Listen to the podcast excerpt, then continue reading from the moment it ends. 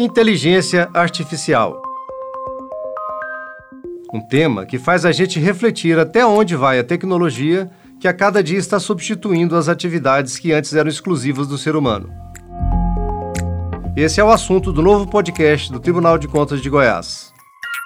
Começa agora o Sobre Controle.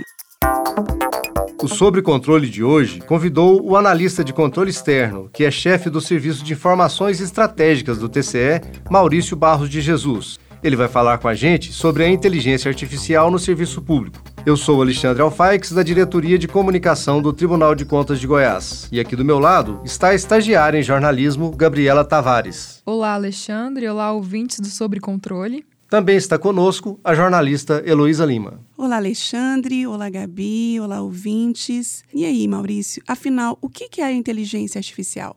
No mundo acadêmico, a gente, a gente diz que a, a, a inteligência artificial é, seria a, a, uma área do conhecimento da computação que tenta automatizar a geração, o conhecimento. Né? Na prática, o que a gente faz é, hoje é tentar é, simular né, alguns desses comportamentos humanos, como, por exemplo, é a capacidade de ler, a capacidade de ler um texto, entender, ver uma figura entender um significado, né? Para resolver um problema bem específico, de um domínio específico, por exemplo, contabilidade. É, então, assim, a, nesse sentido, por exemplo, é, é, é, esses sistemas eles são muito mais flexíveis e eles têm a capacidade de aprender, de evoluir é, é, é, e também eles, eles lidam melhor com a que a gente diz de incerteza das situações, que é algo bem inerente à, à, à vida do, do ser humano. A inteligência artificial consegue lidar com esses desafios melhor que o ser humano? É, já existem sistemas que venceram seres humanos, por exemplo, em tarefas específicas, por exemplo, xadrez, jogos de videogame, né? Então, é, é, é possível se treinar uma máquina para que ela consiga exercer uma atividade tão bem quanto a de um ser humano. Mas quando a gente fala de várias atividades ao mesmo tempo, é, ainda a gente não, não consegue fazer isso ainda, né?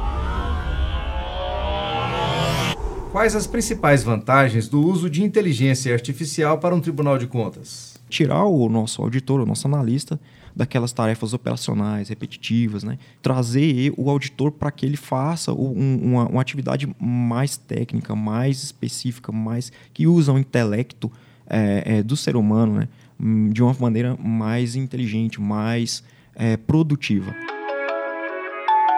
Maurício, fala um pouquinho sobre o artigo que você apresentou no Congresso Internacional sobre Inteligência Artificial, junto com cientistas de várias partes do mundo. Como é que foi isso? Como é que foi representar o TCE e representar a Goiás num evento assim tão bacana? No final de 2019, é, eu tive a oportunidade de, de levar é, um trabalho que foi desenvolvido aqui no tribunal, no acompanhamento, né, no monitoramento de gastos com publicidade e propaganda, que foi uma, a partir da decisão da conselheira Carla. É, a fiscalização foi, foi supervisionada pelo Rodrigo Curvinel, né? É, e nesse caso existia uma preocupação muito grande né, de, de que é, os gastos com publicidade e propaganda eles tivessem alguns deles classificados de maneira incorreta no sistema financeiro do Estado. Né?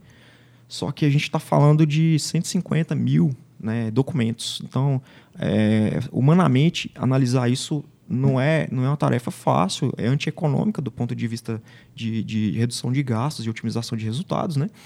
Então, por que não, não utilizar um, um algoritmo, uma machine learning, para executar essa tarefa, como eu disse há pouco, mais braçal, né? mais leitura e uma resposta? Então, a gente trabalhou nesse sentido, esse, esse processamento todo, toda a criação dessa IA foi documentada na forma de um artigo científico, foi aceito no Congresso. Então, eu tive a oportunidade de levar esse trabalho para lá, um trabalho prático, com resultados práticos, é, e também é, foi uma oportunidade de absorver conhecimento, e a gente não pode ficar atrás, né? O título do seu artigo, A Mineração de Texto para Categorizar o Objetivo dos Gastos Públicos em Benefício da Transparência e da Responsabilidade. Aí a gente quer entender primeiro por parte, né? O que, que é minerar um texto? A gente hoje tem um termo na, na tecnologia que chama, é bem interessante, ele chama é, sobrecarga de dados, né? É o que a gente vive. Então, para tratar isso, é, é, a mineração de dados, ela, ela, ela faz uso de análise desses grandes conjuntos de dados, né? O que, que ela faz? Ela busca encontrar padrões, reconhecer é, informações ali que estão muitas vezes ligadas, mas a gente desconhece. É, é, resumir textos, resumir informações, para que a gente consiga, dessa massa de dados, tirar é, conhecimento. Então, a mineração de dados é isso. A mineração de texto é, voltar, é, é, é isso voltado para o universo de texto. Né? No problema específico, nós tínhamos ali 150 mil documentos e precisávamos de técnicas novas para analisar isso, e aí a gente aplicou mineração de textos. Em como que vai é, gerar, a partir dessa mineração de textos, o benefício da transparência e da responsabilidade? O tribunal, no, o Tribunal de Contas emitiu uma decisão, né, conselheira Carla, que determinava que o Poder Executivo é, deveria dar ampla divulgação né, nos gastos com publicidade e propaganda. Os gastos eles são registrados no CIOF diariamente, os empenhos vão para lá todo dia. Então, fiscalizar isso de maneira contínua, o tempo inteiro, é, é, requer um, uma abordagem diferente. São, são centenas de, de gastos diariamente realizados. Então, para essa problemática, a gente pensou em trazer uma, uma, um algoritmo diferente, uma nova tratativa usando inteligência artificial. Dá para dizer que nos próximos cinco anos o jeito de fiscalizar no Brasil vai estar tá bem diferente? Eu acredito que sim, né? É, é quando você olha, por exemplo, para o Poder Judiciário, né, que nos últimos anos teve um salto em termos de, de tecnologia, né? Principalmente depois que implantaram o, o PJ, acho que é o PJE, né? Que é o, é o sistema eletrônico deles. Aquilo foi uma base de dados riquíssima para poder criar algoritmos de inteligência artificial. Então, é, do mesmo modo, a gente hoje, né, o Tribunal de Contas do Estado de Goiás, trabalha com a nova visão de trabalhar com dados estruturados, organizados, né, montando a, a toda a casa para que a gente consiga nos próximos anos, sim, é, é, ter uma nova forma de fiscalizar, usar, usar cruzamento de dados massivos, inteligência artificial para apoiar as nossas fiscalizações. Siri, você é um ser humano? Na nuvem, ninguém questiona seu estado existencial. O Tribunal de Contas é ele por força do, do, do, do, da sua própria legislação, né, ele, ele tem essa, essa prerrogativa de, no curso de fiscalizações, é, utilizar dados dos jurisdicionados. Né? A gente está ampliando isso né, para que a gente consiga acessar essa informação mais rápido e, e talvez para que a gente consiga fiscalizar de forma contínua. É, eu diria que sem esse compartilhamento por parte dos jurisdicionados, né, com essas informações que a gente, a gente não consegue sair do lugar, porque o dado é a matéria-prima para isso. Mas a gente, só os jurisdicionados também, é, é, é eles não, é, eles, eles não, a gente não pode ficar olhando só para os nossos jurisdicionados. É, a gente precisa de dados de outras instituições, por exemplo, Receita Federal, né?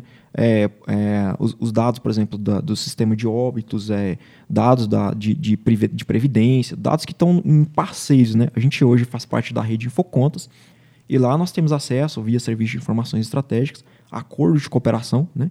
Com, em, em, dados que a gente usa para auxiliar, apoiar as, as nossas fiscalizações aqui podcast sobre controle agradece então a presença do Maurício Barros de Jesus, que é o chefe do Serviço de Informações Estratégicas do Tribunal de Contas do Estado. Obrigado, Maurício. Eu que agradeço a oportunidade. É, eu, eu, assim, eu acredito que essas, esses momentos eles são muito importantes né, para que a gente consiga divulgar os trabalhos aqui do Tribunal. Vocês estão de parabéns.